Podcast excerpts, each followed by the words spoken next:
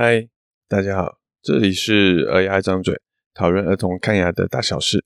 我是如一城儿童牙科专科医师。这个礼拜我们接续着前几几个礼拜说过的东西。上上礼拜我们提到行为管理的目的是让小孩学会面对牙科的治疗。上礼拜我说，让小孩变强的关键在于给他一个难度刚刚好的一个挑战。太简单的，他可能很快就成功，但对他的成长帮助不大。太难的，诶，他可能挫折感太大，很难让他完成。那没完成，自然也就没有效果。所以要设定一个他踮起脚尖还是差一点点，要他跳一下才碰得到的一个挑战。大家有没有想过？那既然要降低难度，那我到底要怎么样降低难度比较好呢？好，那欢迎大家来听一看这一阵子我跟我们家小爱的故事。五岁之后，小爱都是跟着我洗澡。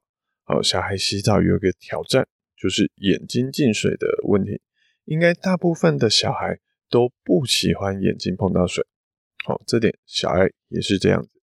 小孩除去婴儿时期可能呃肚子饿啊、换尿布的时候会哭闹之外，其实他长大之后，大多时候情绪都还算蛮稳定的，不会说突然的哭起来或是大叫啊什么的。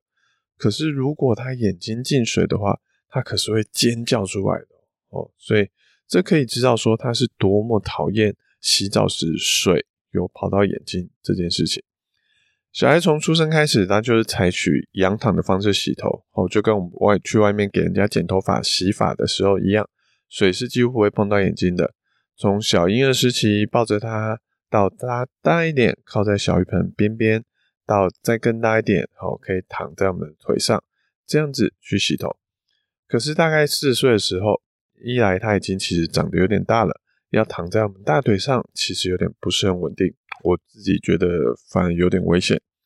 二来我也希望他让他慢慢的学习我们一般人洗头的姿势，所以我就跟他说，要改过来用低头的方式开始洗头喽，而不是仰躺，而是要变成俯瞰的方式来洗头了。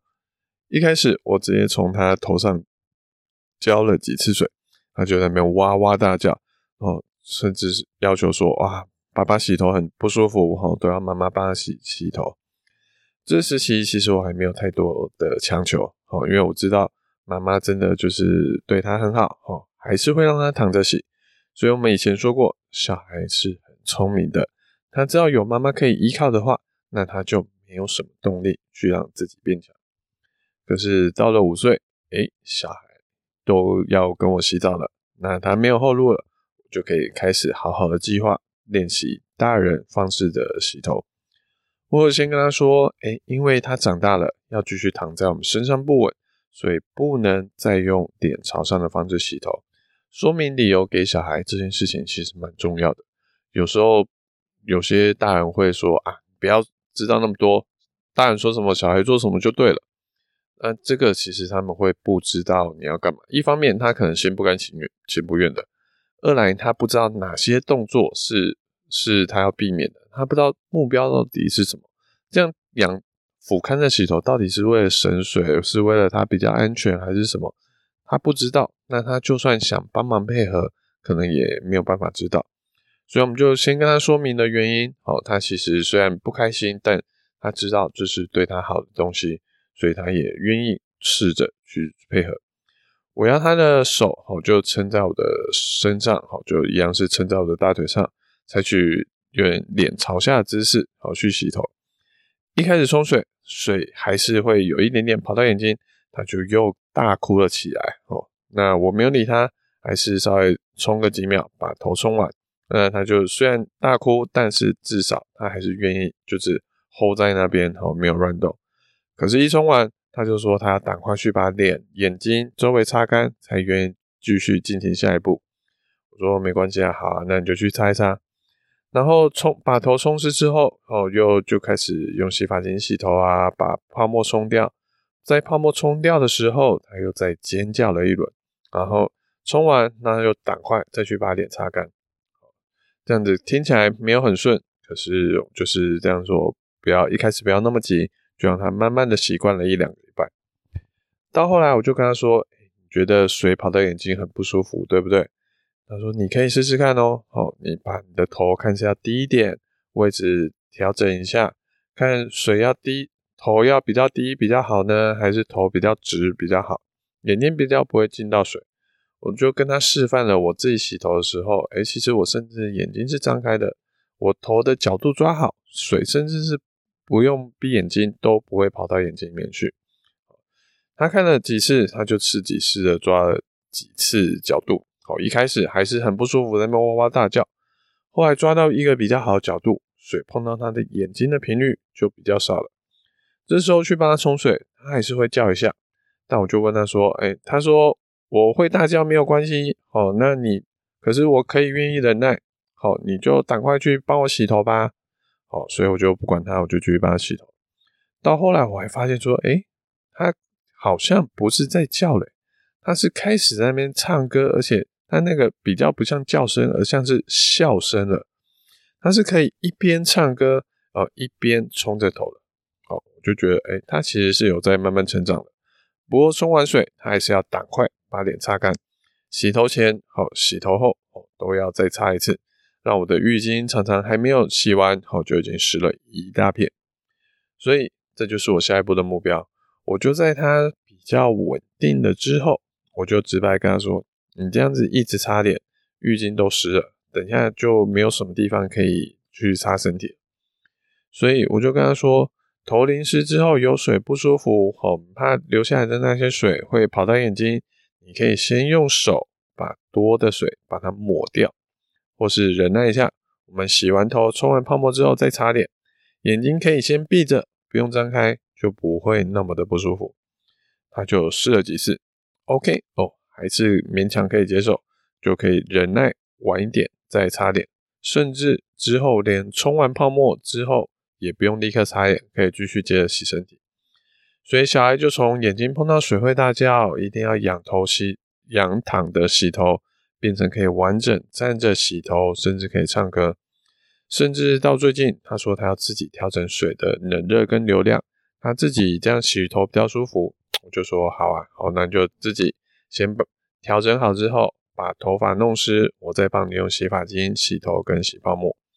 他说 OK，好，就这样交换条件，好就。他就可以自己的调整好他喜欢的水的大小，然后自己把头淋湿之后，我再帮他用洗发精洗洗头。所以在稳定之后，我就跟他说：“诶，我洗完头之后，你也自己练习洗头看看吧。”好，那你就让他我全部的头搓完之后，他再自己搓搓看，让他习惯手上有泡沫，然后还有搓头发的感觉。那让他多搓几下，然后再帮他把他那个水给冲走。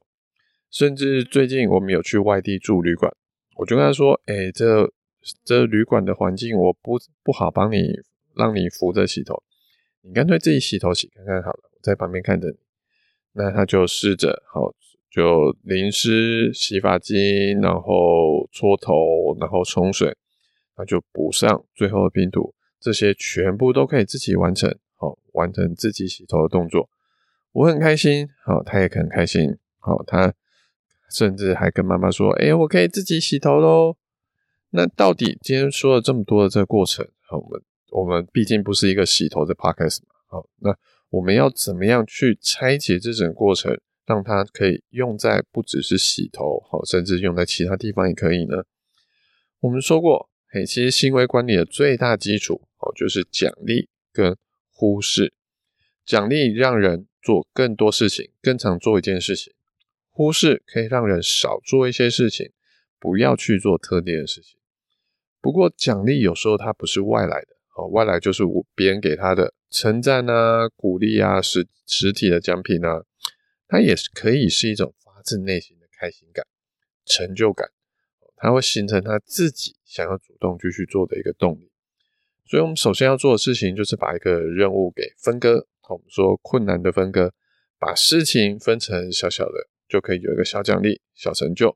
那做完了，哦，就得到了奖励，得到内心的成就，就有动力继续做下去，就不会说看到一个大题目就傻了，哦，不知道从何做起。所以，像让小孩学会自己洗头这件事情，听起来其实好像有点困难。可是，让小孩可以忍受头被冲水三秒钟，不要动。这件事虽然也是有点辛苦了，可是至少比自己洗头这件事听起来就有点简单。他什么事情都不用做，就是不要动就好了。所以我们把动作分成一二三四五，让小孩可以先一步步的先做完第一步。好，第一步做完比较熟悉了，比较稳定了，再去做第二步。好，那三四五可能先让我们我们帮他做。好，等他二也做好了，再让他去做三。好，这样子一步步的让他慢慢的学习，一二三四五，先学会把头淋湿，再让他学会用洗发精洗头，再学会把泡沫把它冲掉。这个是顺向的方法，让他循序而渐进，知道步骤要怎么做，剩下的就给大人帮忙接手。不过，其实还有另外一种方法，是反过来操作的，先让小孩学会冲泡沫，哦，很顺的，再让他学会。用自己的洗发精帮他洗头，这样子，刚刚是一二三四五的动作，我们现在反过来，从五往回学四，然后学三、学二、学。像刚刚我们说在帮小孩洗头嘛，其实在用洗发精洗头的这一段，我就是用逆向的方法。一开始我先帮他挤好洗发精，洗好大部分的头，好，帮他搓出泡沫啊，搓完。按摩完之后，再让他最后多搓头发，搓个几下。搓完，哎，其实他头就洗完了，就准备要冲水进入下一步了。所以他其实是先学会最后的这一步，把搓头发这一段，他才回去洗从泡沫呃洗发精挤到手上搓出泡沫这一段，他反而是比较后面才开始洗的。等于说他完成了最后一步，好，我们最后再让他慢慢的往回。这个就是逆向倒回来的步骤。那为什么呃要用这种好像比较没有那么直觉的方式呢？因为最后的这个动作，好，第五个这个动作，通常它是可以带来最大的满足感跟成就感的。所以他会有种，哎，我做完最后一步，我就好像完成了了一个很了不起的事情一样。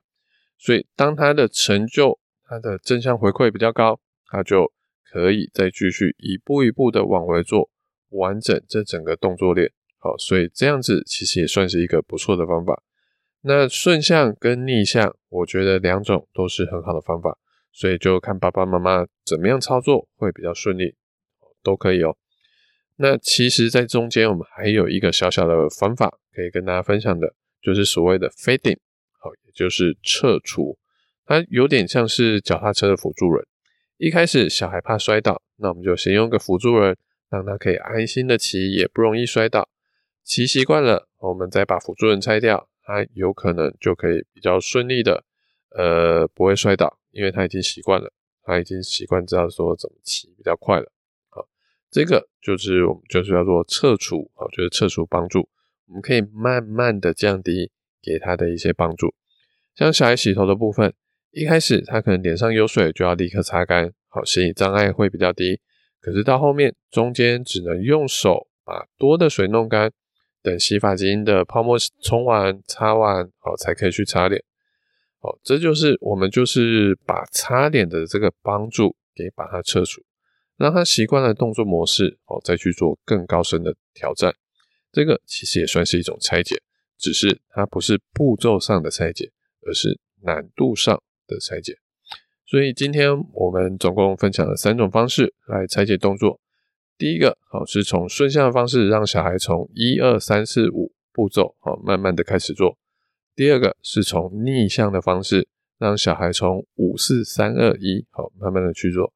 第三个是用辅助轮那样的东西降低难度，再撤除帮助，让他习惯动作。这三种方式可以交错着使用。哦，总之就是让小孩慢慢的克服小挑战，最后可以累积成大挑战。有种爬完山之后回头一望，才发现原来我已经爬得这么高的那种感觉。这些方法其实也用在儿童牙医在帮小孩看牙的时候会用的一些方法，像是直接用那个磨牙的机器去挖蛀牙，会滴滴滴会喷水。哦，其实很多时候连大人都跟我说，他觉得那个很可怕。可是我们一步步的让他认识磨牙的那个机器，好了，然后让他练习张嘴巴、闭嘴巴、张张嘴巴三秒，然后闭嘴巴把口水吐出来，这就是一个顺向的拆解。然后甚至我们会，他觉得把工具放到嘴巴里面直接放进去很可怕，我们就先把工具磨牙的机器先放在手上，让他摸一摸，哦，甚至喷一点水或是吹吹风，哦，在他的手上，让他手试一试，确定没问题了，再放到嘴巴里面。这就是我们说的测速，好，降低它的难度，让他觉得说这个工具是 OK 的，他熟悉那个模式，要放到嘴巴也是可以的。拿捏挑战度是一个很大的学问，好，希望这节内容能让爸爸妈妈们找出方法，应用在不管是在学习头、学骑脚踏车，好，甚至学习看牙，都能好好的切出一个小孩能接受，而且可以简单克服的一个小挑战。感谢大家的聆听，我是卢玉成儿童牙医。